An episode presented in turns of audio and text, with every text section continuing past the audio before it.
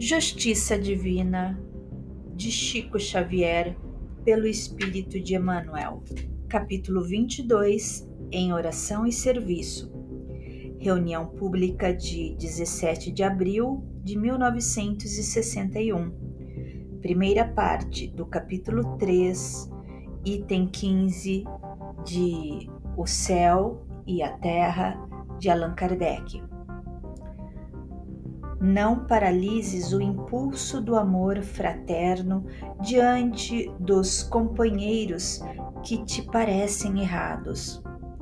Aquele que hoje carrega na praça o nome de malfeitor pode ser amanhã o apoio a que te arrimes. Reprovaste o motorista que se envolveu em grave desastre e, ao vê-lo em posição difícil na estrada, propões-te de início lançá-lo à própria sorte, seguindo indiferente.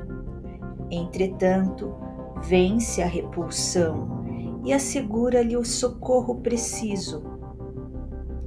É possível, seja ele mais além o amigo certo que te livrará de males maiores.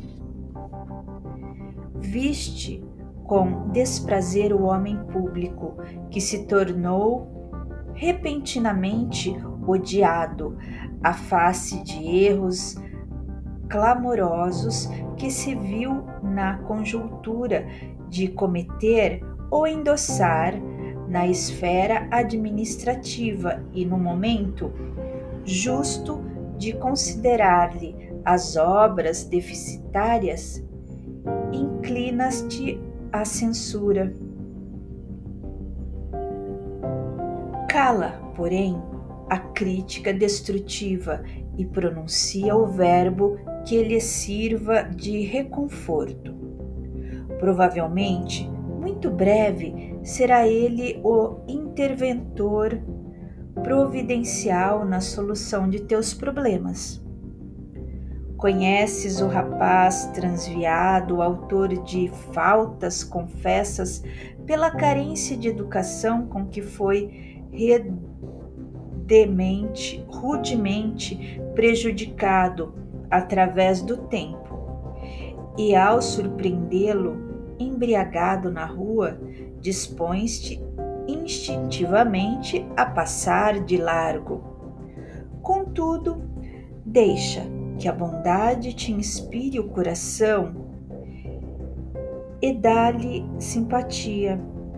Pode acontecer em futuro próximo, seja ele a pessoa indicada a salvar-te em amargos perigos.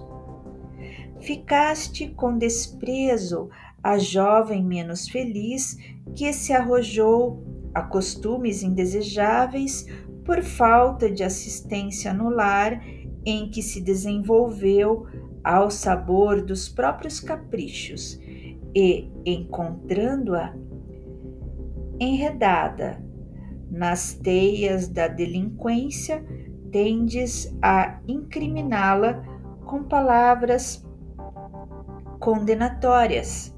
No entanto, reflete na compaixão e ampara-lhe o reajuste. Talvez amanhã esteja ela no quadro de teus familiares mais queridos por injunções de casamento. Para isso, não te sintas superior. Lembra-te, acima de tudo, de que, pelas imperfeições que ainda trazemos, todos somos delinquentes potenciais e de que, se não vigiarmos em oração e serviço, junto das tentações que nos visitam, as fraquezas, ainda hoje, o lugar dos irmãos caídos pode ser igualmente o nosso.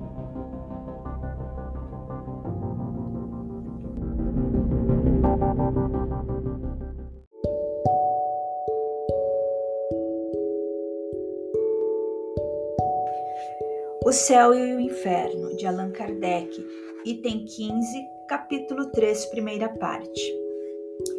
Todas as inteligências concorrem, pois, para a obra geral, qualquer que seja o grau atingido, e cada uma na medida de suas forças, seja no estado de encarnação ou de espírito. Por toda parte, a atividade, desde a base ao ápice da escala, instruindo-se, coadjuvando-se em mútuo apoio, dando-se as mãos para alcançarem o zênite. Assim se estabelece a solidariedade entre o mundo espiritual e o corporal, ou, em outros termos, entre os homens e os espíritos, entre os espíritos libertos e os cativos. Assim se perpetuam e consolidam, pela purificação e continuidade de relações, as verdadeiras simpatias e nobres afeições.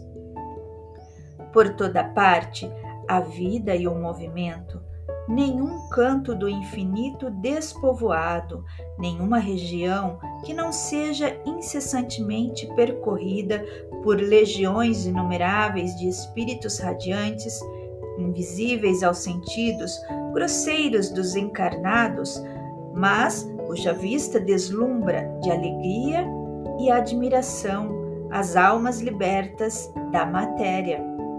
Por toda parte, enfim, há uma felicidade relativa a todos os progressos, a todos os deveres cumpridos, trazendo cada um consigo os elementos de sua felicidade, decorrente da categoria em que se coloca pelo seu adiantamento. Das qualidades do indivíduo depende-lhe a felicidade, e não do estado material do meio em que se encontra, podendo a felicidade, portanto, existir em qualquer parte onde haja espíritos capazes de a gozar. Nenhum lugar lhe é circunscrito e assinalado no universo. Onde quer que se encontrem os espíritos podem contemplar a majestade divina, porque Deus está em toda parte.